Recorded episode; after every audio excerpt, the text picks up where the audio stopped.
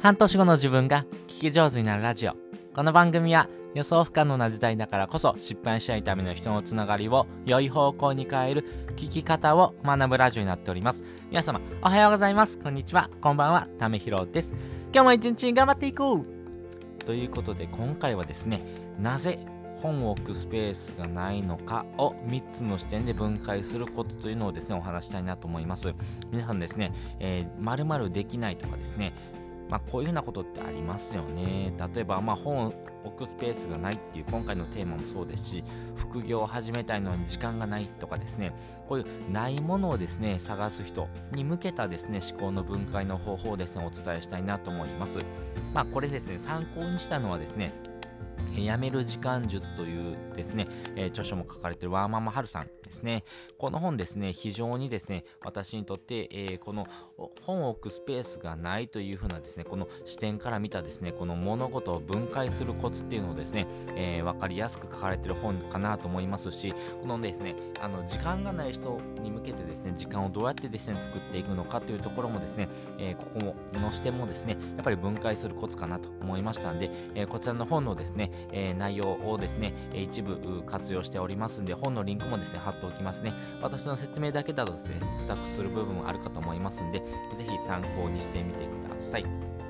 で、先にですね、えー、3つの視点お話ししておきます。まず1つ目、優先度。2つ目、俯瞰してみる。3つ目、やらない理由を削るということです。それぞれ解説をしていきます。まずですね、優先度というところです。1日ですね、24時間しかありません。まあね、48時間ありますよとかですね、36時間ありますって人はいませんので、やっぱりですね、優先度を決めていくということをですね、まずやっていく必要があるかなと思います。なので、この本を置くスペースがないっていうのもですね、本というものがですね、あなたの生活の中での優先度がどこまであるのかというところですね。例えば服とかですね、漫画とかですね、えー、あなたがですね、ちょっと気になるようなもの、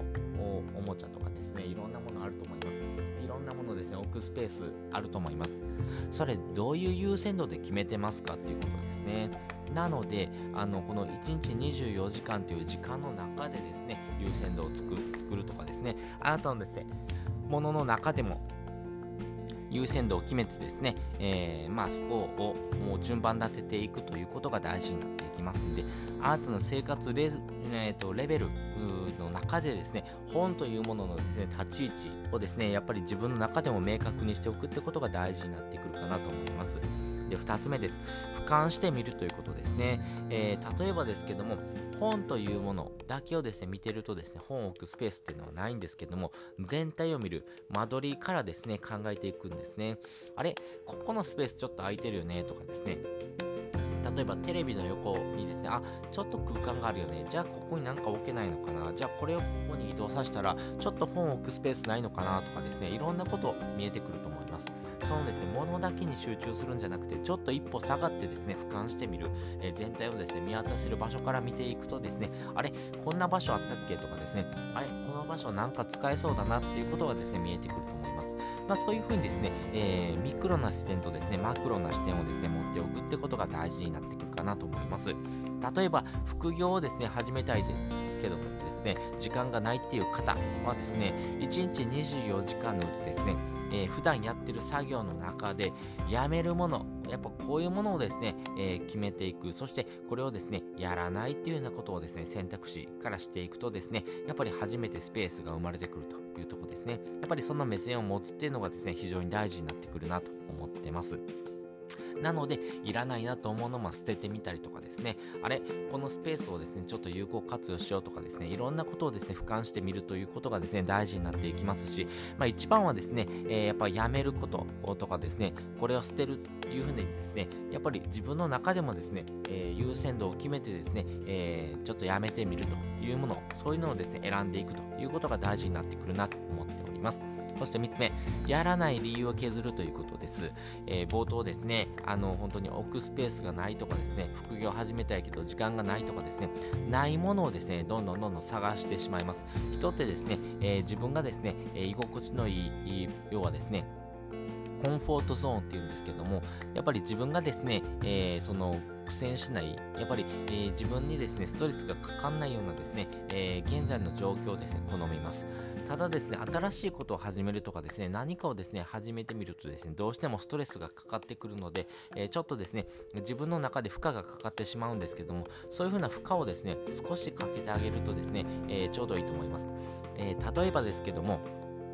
ストレッチもですね、えー、普段の体にですね、多少負荷をかけてあげることで、えー、筋肉が伸び縮みしてですね、えー、筋肉の運動になっていきます。そういう風にですね、負荷がかかんないとですね、どうしてもですね、え伸び縮みしないというところもそうですし、自分の中でですね、え学びというところ、心もですね、増えていかないので、やっぱりそういう視点とですね、やらない理由を削るということをですね、ちゃんと明確においてですね、行動していくというのがですね、非常に大事になってくるなと思いますんでね、基本的にはトレードオフ、やっぱりですね、えー、何かを始めたいんであればですね、何かをやめるということ、まあ、1日24時間という時間が決まってるがゆえにですね、その優先度をですね、ちゃんとつけてですね、やらないというものをですね、どんどんどんどん削っていく。そして自分がやりたいなと思うことにですね、ベットできるようなですね、え、スペースとかですね、え、その隙間時間っていうのをですね、作っていくことをですね、意識しないとですね、結局、え、時間があったらやるとかですね、えそのスペースが空いたらですね、こういうことしたいとかですね、何かがあったらとかですね、そのたらればの話になってしまいますんで、えそういった自分をですね、戒めるため、まあ、次回も込めてですね、えー、お話ししているという回になっております。ということで今回はですね、なぜ本を置くスペースがないのかを3つの視点で分解するコツというのをお話ししておきました。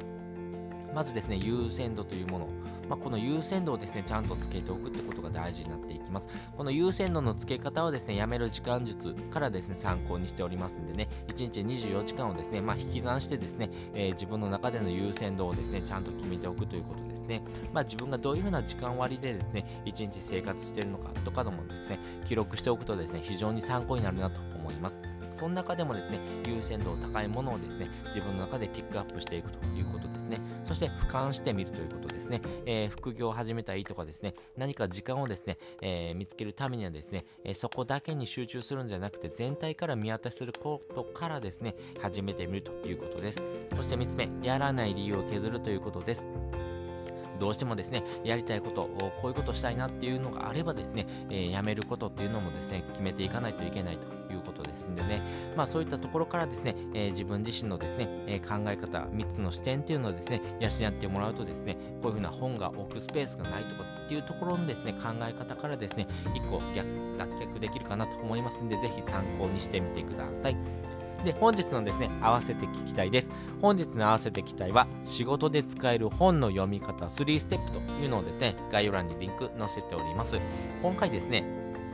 お仕事で使える本の読み方というところをですね、えー、着目しております。やっぱりですね、えー、自分自身のですね、えー、自己投資、要は自分自身のレベルを上げていくためにですね、本とかっていうところはですね、非常にですね、大きな学びになっていきます。やっぱり本から学ぶことって先人の知恵がですね、ぐっと詰まってるものですから、えその先人がですね、え何年もかけて学んできたことがですね、一冊の本でですね、ぎゅっと濃縮されております。なのでですね、そういった本からですね、自分自身がですね、お仕事として使える部分をですね、ぎゅっとですね、えー、使ってみるということ。まあそういうふうなですね、先人の知恵を借りるというところにですね、本の読み方をですね、まとめております。まあこちらのですね、本の読み方をですね、参考にしてもらうとですね、本当に本をですね、効率的に読むことができますし、自分がですね、学びたいことをですね、サクッと読めますんで、これもですね、時間短縮になる読み方かなと思いますんで、ぜひ参考にしてみてください。本日ですね、えー、この時間のですね、使い方というところに関してはですね、やめる時間術からですね、一部引用しているところがありますんで、こちらの本のリンク載せております。ただしですね、あの、この本読むっていうのはですね、めちゃめちゃ有益ですよっていう話はするんですけども、あー、私ちょっと読書苦手ですっていう方いますよね。私もですね、もともと読書めちゃめちゃ苦手でした。そんな私でもですね、えー、できた方法がありまして、それがですね、Amazon Audible というものをですね、使うことによってですね、読書することができました。この Amazon Audible 知らない方にとってですね、お話ししておくとですね、耳で聞く読書というとこですね、えー、自分がですね、読書って自分がですね、本を読むっていうことのですね、体験からですね、本を読んでもらうっていうのはですね、えー、受動的な、えー、体験をですね、得られるっていうふうなことをですね、行っているツールになるんですけども、やっぱり本が苦手な人ってですね、やっぱり本を読みたいけどもですね、えー、こういうの本を読んでいくとですね、自分自身ですね、読むのはいいんですけども、途中で飽きてしまったりとかですね、一冊ちゃんと読み切ったことがないっていうこともですね、多いと思います。でもですね、本を読むということからですね、本を聞くというような体験にですね、変えてあげる、そのですね、視点を変えてあげることでですね、読書っていうのができる、こういうふうなですね、読書体験をすることによってですね、あ、本一冊読めたっていうふうなですね、えー、喜びの体験をですね、得ることができますんで、それによってですね、読書が楽しいなというふうに思えます。やっぱりですね、読書が苦手な人はですね、読書しては見るもののですね、やっぱり途中で飽きてしまってですね、えー、そして、えー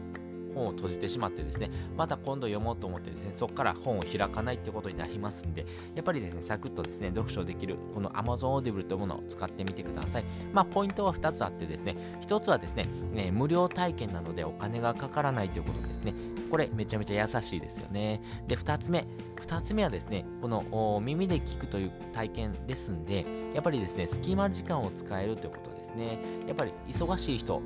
特にですね、現代人はめちゃめちゃ忙しいです。なので、この忙しい時間をですね、相まってですね、えー、本を読む場所とかで時間をですね、えー、その時間を作るっていうのがなかなか難しいことが多いと思います。なので、この隙間時間ですね、家事の合間とかですね、えー、掃除の合間とかですね、通勤時間とかですね、何かしらのですね、隙間時間5分10分でもいいので、そういった時間をですね、活用してですね、読書体験をするということができますんで、ぜひ参考にしてみてください。私自身がですね、読書めちゃめちゃ苦手だったんですけども、そんな私でもですね、読書体験験できたですね、レビューとですね、えー、この Amazon Audible の始め方をですね、まとめた記事を載せておきますんで、ぜひ参考にしてみてください。ということで、本日もですね、お聴きいただきましてありがとうございました。また次回もですね、よかったら聞いてみてください。それじゃ、またね。